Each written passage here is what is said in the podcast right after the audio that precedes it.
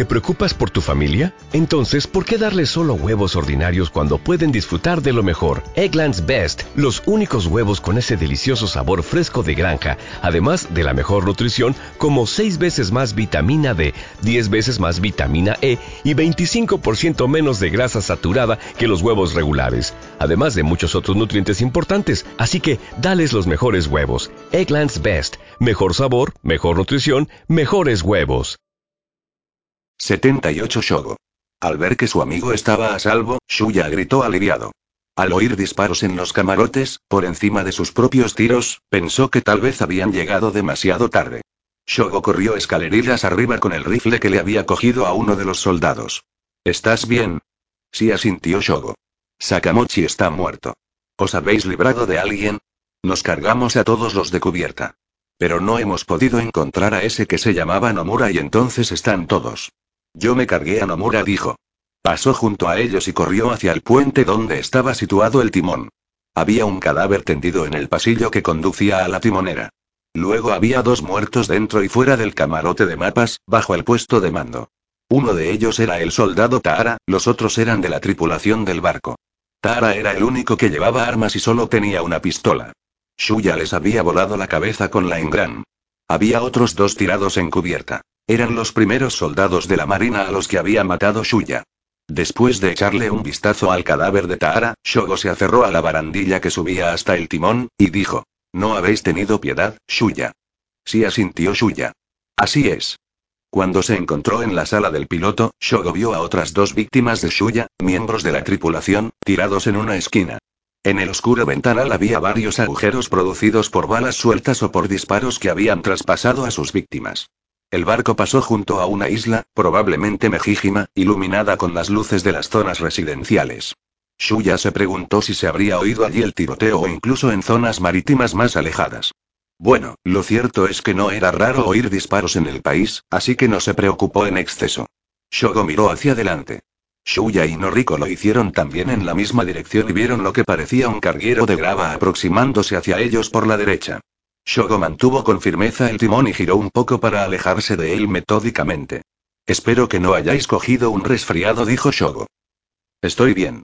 ¿Y tú, Noriko? Yo también estoy bien, afirmó la muchacha. Shogo escudriñó el horizonte y dijo, lo siento. Esta vez me ha tocado el trabajo fácil. El carguero de grava se estaba acercando. Eso no es verdad, contestó Shuya mientras sus ojos se dividían entre observar las manos de su amigo y el barco que venía de frente. Yo no estaba en condiciones para enfrentarme a Sakamochi. Y él estaba armado. Tú eras el indicado. Mientras vigilaba, el carguero se hacía más y más grande. Pero se las arreglaron para evitarlo y pasar rozándolo. Las luces del carguero se fueron alejando. Ufi. exclamó Shogo cogiendo aire, y luego dejando suelto el timón. Comenzó a apretar aquel laberinto de botones en el panel de instrumental náutico. Miró el panel durante unos instantes y, después de comprobar que una de las luces se apagaba, cogió la radio. Se oyó una voz por el altavoz. Aquí el Servicio Central Consultivo de Tráfico Marítimo de Visan Seto en tierra y Shogo cogió el micrófono. Aquí la patrullera DM-245, 3568. Necesitamos confirmación de localización y DM-245, 3568, no podemos confirmar. ¿Algún problema? Nuestro GPS no funciona, parece. Detendremos el barco durante una hora aproximadamente para reparar el aparato. ¿Puede notificárselo a los otros barcos? Sí. Necesitamos su posición actual y Shogo leyó la pantalla del instrumental náutico. Y luego cortó la transmisión. Lo único que estaba haciendo era ganar tiempo para poder llevar el barco a alguna parte. Shogo cogió el timón de nuevo y giró todo a babor. Shuya sintió cómo el barco se escoraba ante aquel giro tan brusco. Mientras manejaba con cuidado el timón, dijo. Ese cabrón de Sakamochi se dio cuenta de lo que estaba pasando. Me alegro de que consiguierais meteros en el barco. Shuya asintió. El agua le chorreaba del flequillo. Sakamochi estaba en lo cierto. Después de que Shogo hubiera disparado dos veces al aire, se llevó el dedo a los labios para indicar a Shuya y a Noriko, atónitos y estupefactos, que no articularan palabra. Sacó el mapa del bolsillo y garabateó algo en la parte de atrás. Con la oscuridad apenas se veía nada, pero consiguieron leerlo. Entonces Shogo les quitó los collares. Lo único que utilizó fue un cable con un transistor que tenía por alguna razón, un cuchillo y un pequeño destornillador. Y luego sacó de su mochila una sencilla escalera hecha de bambú y cuerda. Siguió escribiendo en el mapa. Tenéis que colaros en el barco en el que me van a meter. Estará ahí toda la noche, así que tendréis tiempo. Id hasta el puerto por la playa. Habrá una cadena unida al ancla. Atad la escalera de cuerdas al ancla y esperad. Cuando supan el ancla y el barco empiece a moverse, subid al puente y escondeos detrás de los botes salvavidas, en un lateral del barco. Y luego atacad cuando sea el momento oportuno, por supuesto, no fue sencillo mantenerse en aquella escalerilla de cuerdas cuando salió el barco, soportar el golpe de las olas y ser arrastrados por el agua. También resultó muy duro subir a la cubierta, que estaba medio metro por encima de la escalerilla. Sin poder contar con el brazo izquierdo, Shuya simplemente no podía hacer lo que en otras circunstancias habría sido una tarea sencillísima. Pero Noriko consiguió llegar arriba a pesar de su herida, y luego le tendió la mano a Shuya. La fuerza de la muchacha en esa situación sorprendió a Shuya. Pero nos lo tenías que haber dicho antes y dijo Shuya. Shogo giró el timón a la derecha y se encogió de hombros tímidamente. Entonces todos nuestros actos habrían resultado poco naturales. En fin, lo siento. Soltó el timón. El mar negro se extendía frente a ellos hasta el horizonte. Por el momento, no había ninguna señal de que hubiera barcos en las inmediaciones. Shogo comenzó entonces a comprobar distintos controles del barco. Es increíble, dijo Noriko. Conseguiste piratear el sistema informático del gobierno. Sí, es cierto, ya sintió Shuya. Nos mentiste cuando dijiste que eras un analfabeto informático. Con la mirada aún fija en el horizonte, Shogo sonrió. Bueno, de todos modos lo averiguaron. Afortunadamente, acabó funcionando. Shogo parecía satisfecho con las lecturas de los aparatos náuticos y se apartó del panel de control. Avanzó hacia uno de los soldados que estaban tirados en el suelo.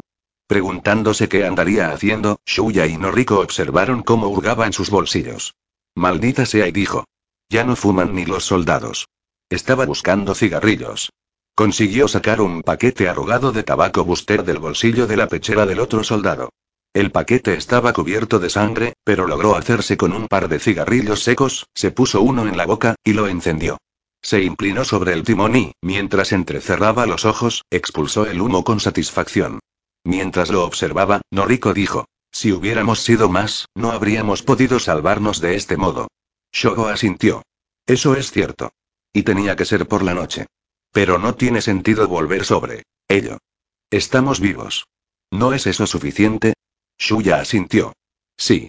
¿Por qué no vais a daros una ducha? Dijo Shogo. Está delante de las escaleras. Es muy pequeña, pero tendrá agua caliente. Podéis robar la ropa que tenían los soldados en los camarotes. Shuya asintió y dejó la Ingram en una mesa baja, junto a la pared. Apretó el hombro de Noriko. Vamos, Noriko. Tú primera. No querrás ponerte enferma otra vez y Noriko asintió. Estaban a punto de llegar a las escalerillas cuando Shogo los detuvo. Shuya dijo, espera, un momento. Apagó el cigarrillo contra el timón. Antes te enseñaré cómo guiar este barco. Shuya levantó la ceja. Se había imaginado que Shogo se ocuparía de dirigir el barco. Ahora que lo pensaba, a lo mejor Shogo también quería darse una ducha. En ese caso, Shuya y Noriko tendrían que pilotar el barco. Shuya asintió y regresó con Noriko hasta el timón. Shogo inspiró profundamente y luego dio unos golpecitos sobre el timón. Ahora estoy pilotando el barco manualmente. Es menos confuso que llevarlo en piloto automático. Esto de aquí, dijo Shogo, señalando la palanca que había junto al timón, es como el acelerador y el freno. Si se empuja hacia adelante se incrementa la velocidad y, hacia atrás, se reduce. Sencillo, ¿no? Y esto de aquí Shogo señaló un contador circular instalado justo por encima del timón. La delgadísima aguja señalaba dubitativa hacia la izquierda. Estaba rodeada de números y letras que indicaban las direcciones. Esto es un girocompás. Señala nuestra dirección. ¿Ves ese mapa del mar? Shogo indicó la ruta que estaban tomando para seguir su rumbo entre las islas y alcanzar tierra firme en Onsu, desde su actual posición al este de la isla de Majijima. Dijo que lo mejor que podían hacer era intentar tomar tierra en una playa escondida en la prefectura de Okayama. Luego les proporcionó unas indicaciones someras sobre el radar y el control de medición de profundidad. Se acarició la barbilla. Bueno, pues este ha sido el curso intensivo de pilotaje. Es suficiente para manejar este trasto.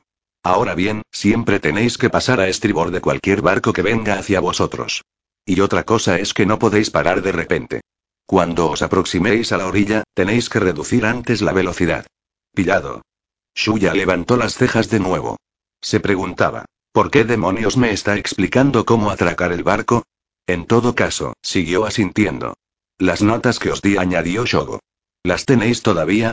En estos momentos son la información sobre vuestro contacto. Sí, las tenemos. Pero tú y tú vas a venir con nosotros, ¿no? No.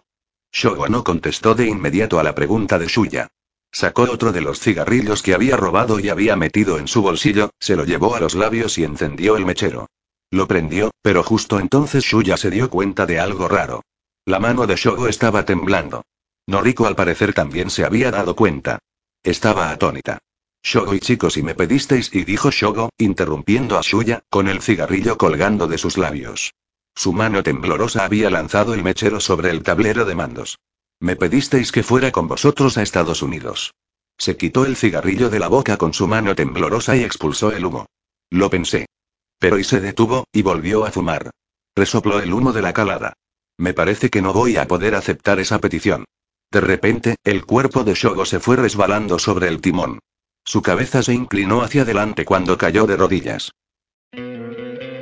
¿No te encantaría tener 100 dólares extra en tu bolsillo? Haz que un experto bilingüe de TurboTax declare tus impuestos para el 31 de marzo y obtén 100 dólares de vuelta al instante.